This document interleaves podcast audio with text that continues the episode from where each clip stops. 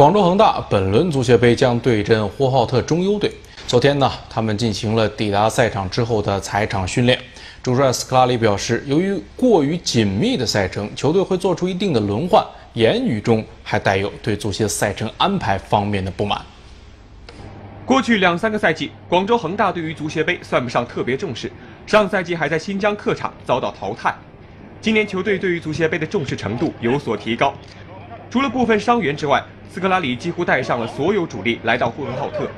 不过，由于本场结束后不到七十二小时，球队就要在中超赛场迎来与强敌河北华夏幸福的较量，因此斯科拉里也坦诚，球队需要在比赛里进行一些轮换，语气中似乎还带有一些不满。足协杯肯定是我们的这个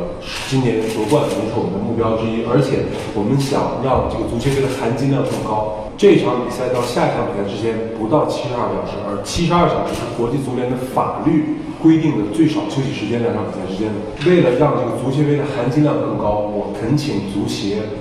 呃，能更合理的安排这样的赛程。尽管面临着各种各样的不利条件，不过恒大上下还是表示希望能从呼和浩特带走一场胜利。嗯，之前国家队来过那个呼和浩特比赛，然后对这里的印象都非常好。然后这里面这个城市也有很好的美食，但是我们来比赛的，嗯，我们希望这个在联赛之外的足协杯也能那个有好的成绩。所以我们的明天比赛还是除了给观众奉献一场精彩的比赛外，然后我们也想晋级。